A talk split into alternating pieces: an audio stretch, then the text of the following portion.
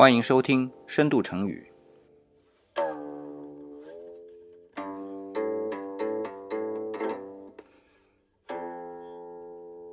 我是理想。啊，今天我们来分享一个成语啊，叫做“志得意满”。那“满”呢，是今天的关键字。“满”这个字啊，挺难界定的。嗯，比如说我们要表示比较褒义的时候啊，它还是充足、充满啊这样的意思。但是如果表示有一点点贬义呢，就是太充足、太充满，导致溢出啊，这就是满。那满的本意其实很大部分就是溢出嘛。那这个成语在挑选的时候就有难度了，对吧？既要是带满字，又要符合这种。可能褒义，可能贬义的意思。那理想呢，就选了“志得意满”这个成语。哎，它也是一样啊，既能表示褒义，又能表示贬义。那为什么啊？这我们后面就去说了。按照我们套路啊，肯定就会讲一个故事。那么这个故事呢，通常来说，你去查网络词条啊，就会发现什么？它的出处是初刻拍案惊奇。这个初刻拍案惊奇吧，如果大家不熟悉啊，没事儿，啊，我再讲一个名字叫二刻拍案惊奇。如果还不熟悉呢，没事儿，把这两个合起来，它就是二拍，对吧？又是初刻拍案惊奇，又是二刻拍案惊奇，不就是两个拍吗？二拍，然后再加三言，哎，大家是不是就很熟悉啦？说起来，明朝的文学当中有三言二拍，哎，二拍指的就是这个两个。小说集吧，算是。如果大家没看过啊，没关系，可以随便拿来看看。因为什么呢？这俩小说集啊，非常的直白，就是行文啊，非常的白话文，所以很简单，就当故事来看，完全没问题。今天随便一个人拿起来都没问题啊。那么在初刻拍案惊奇的第三十八个故事里边，它不是小说集嘛，一个个故事的，就有志得意满的出处啊。嗯，大家如果感兴趣，自己去看吧。因为刚才理想说过了，比较简单。但是理想就不想去讲这个故事，为什么呢？然后我觉得网络词条有问题，说出处在这里，这根本就不是出处呢。理想能查到最早的啊，是在宋朝，而且这个主人公啊，我们以前讲过哪个成语呢？英特迈王”。“英特迈王里边提到过一个人是什么？陆九渊。他和朱熹两个人都表示王安石很值得敬重，对吧？是因特卖网的一个人，那么这个陆九渊就是今天咱要说的这个人。那上次说的时候没介绍他本人啊，就说他是心学的鼻祖。那后来心学比较有名的就是，对了，王阳明，现在非常流行的。其实中国的心学啊，很多人会把它和唯心主义放在一起，这其实和唯心主义还有一点点区别的啊。为什么有区别呢？我们去说，我们来了解一下这个人啊，或者说了解一下这个时代背景。其实宋朝的这个儒学，已经是一个非常艰难的一件事情了。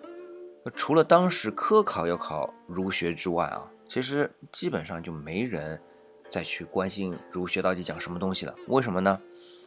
当时有两大宗教，我们说世界上一共四大宗教，对吧？天主教。基督教、佛教和道教，那么两大宗教佛教和道教都在中国已经成气候了。宗教和儒学最大的问题，你看啊，一个是宗教，一个是学说，对吧？最大的问题在于在帮你解决终极问题的时候啊，态度是不一样的。那学说呢，它是有一说一，没有我就暂时不说。那宗教呢，就是我一上来就是冲着这个问题来的，来解决这个问题的。嗯，所以佛教。对于终极问题，就有一个答案；道教也有一个答案，但是我们的儒学经典，它又置之不理，不谈这个事情。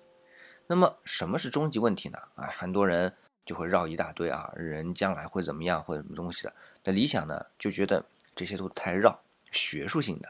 当然，如果看书是这么一回事儿，但如果你真得去说，其实就一个问题：利益，就是最终能带给你什么利益？我们先看佛教啊，佛教最终带给你的利益是什么呢？再也不用过苦日子了啊！那个时候啊，在宋朝，禅宗已经兴起了，那么在之前的这些佛教啊，非常复杂，为什么呢？因为这都是思辨性非常强的一些学问啊，那普通老百姓根本就玩不起嘛。为什么？你思辨要经过训练，老百姓没饭吃了，他还能有时间读书啊？那就没有时间去训练，没有时间训练，你根本就看不懂佛教的经典，对吧？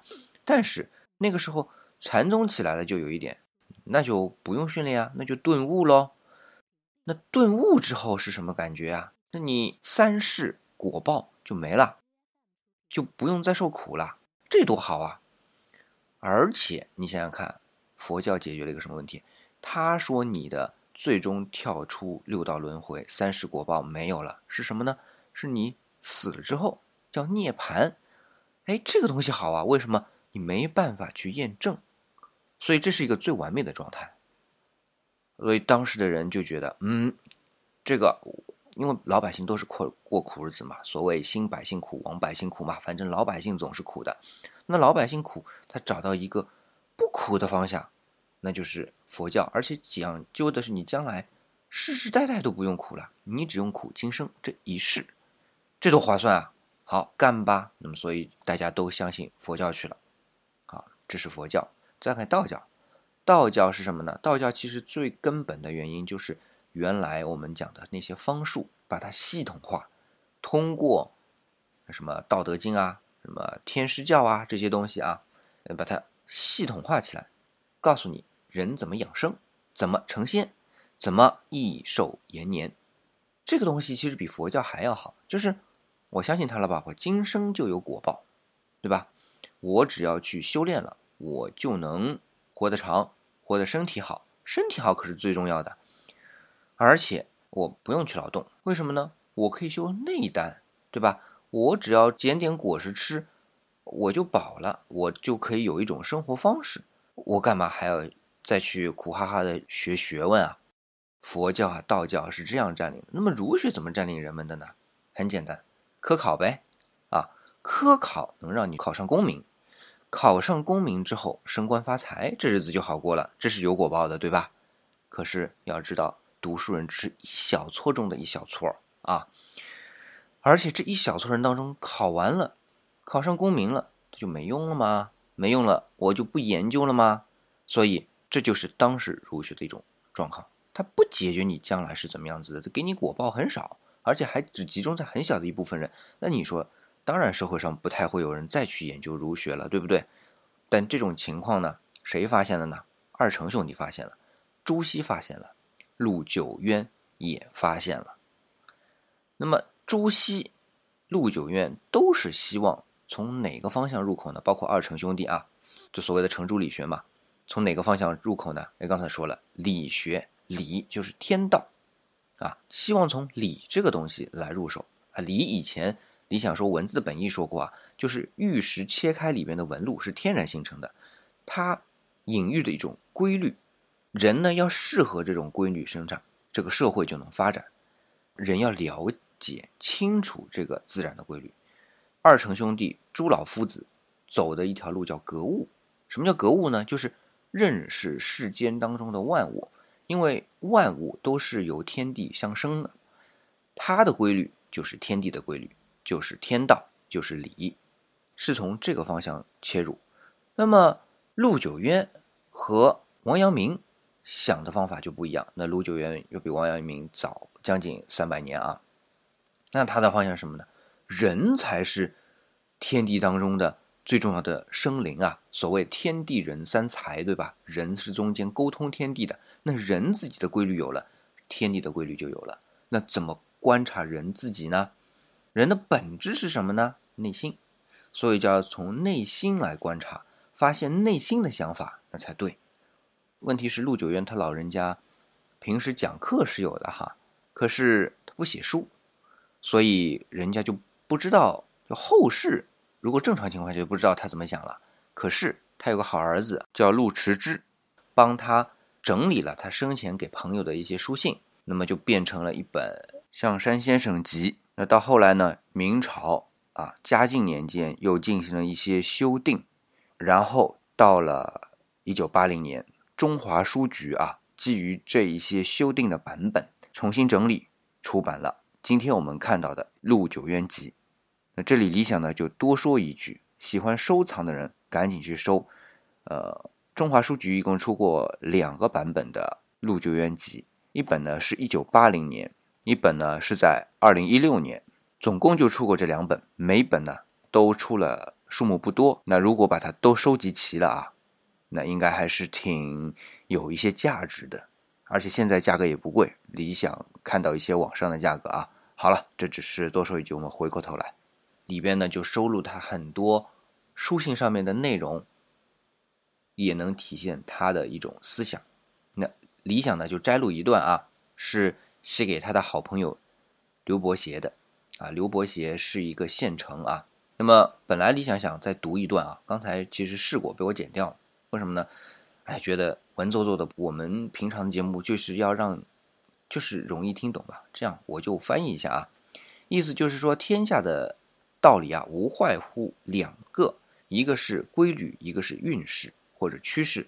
而运势呢，是要看规律的，天道、国道、家道都是这种情况。那么这就是道。那么无道又是什么呢？无道就是倒过来。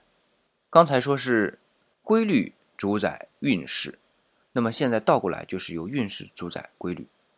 那么规律由运势来主宰，表现为什么呢？就是小人，小人是趋利的，所以这个规律啊就被小人掌握了。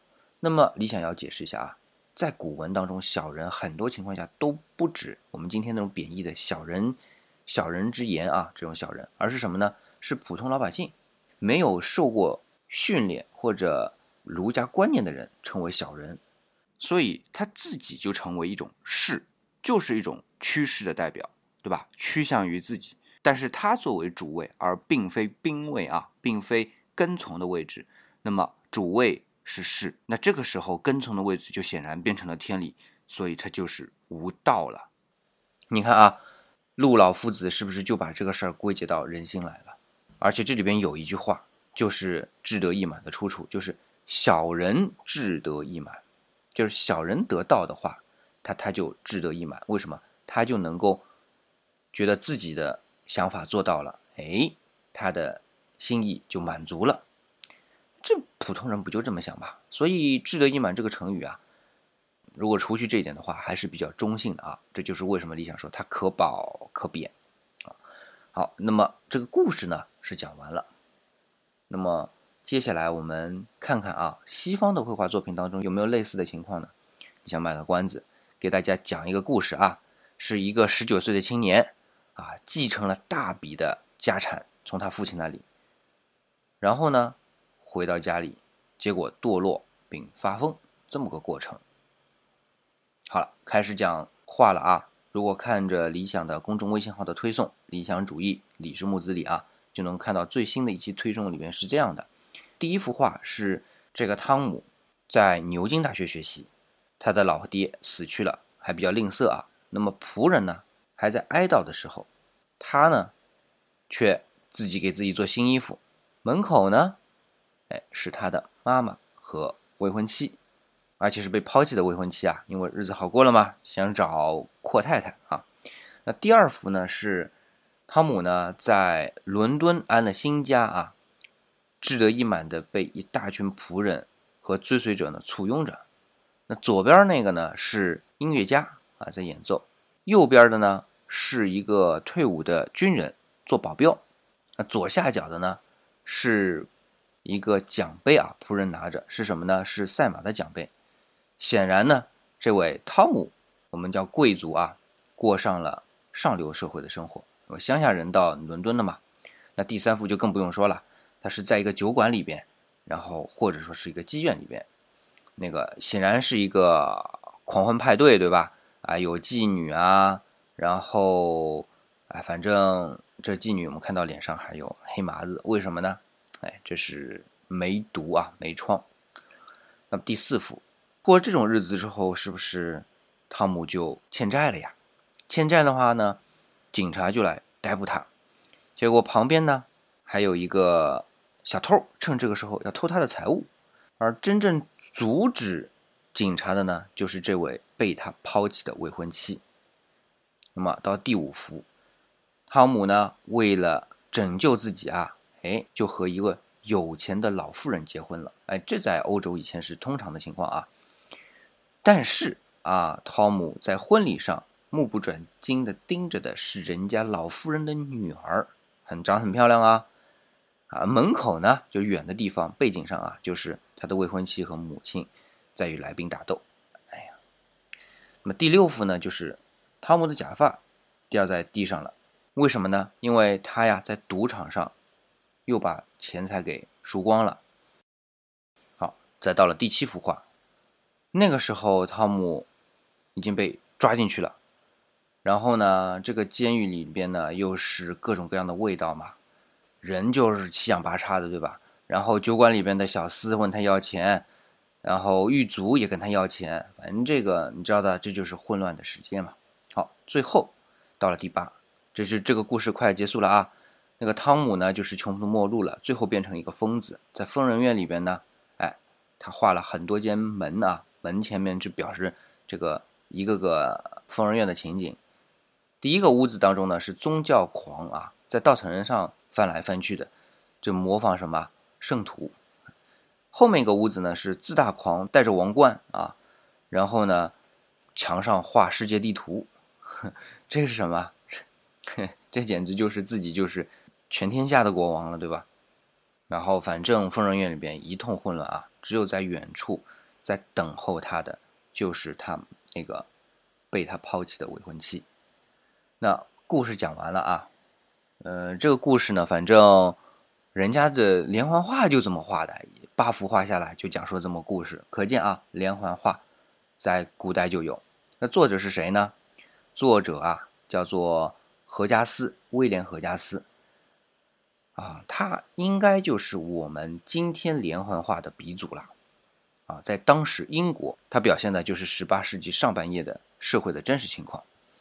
那李想为什么把这一串画拿出来呢？是因为何加斯把这八幅画都命了名，而第二幅画还记得吧？就是啊，又有保镖，又有仆人做新衣服，这幅画它的标题就叫。志得意满，但是我们会看到啊，它每一幅画，十八世纪冲叶了啊，它每一幅画都是巴洛克时期的风格，所以我们现在看到今天的连环画，每一格画都非常的简单，对吧？但是当时每一个画都是当一大幅作品在做的，只是后来越来越简单，反正只要能表达出这个故事情节就可以了，对吧？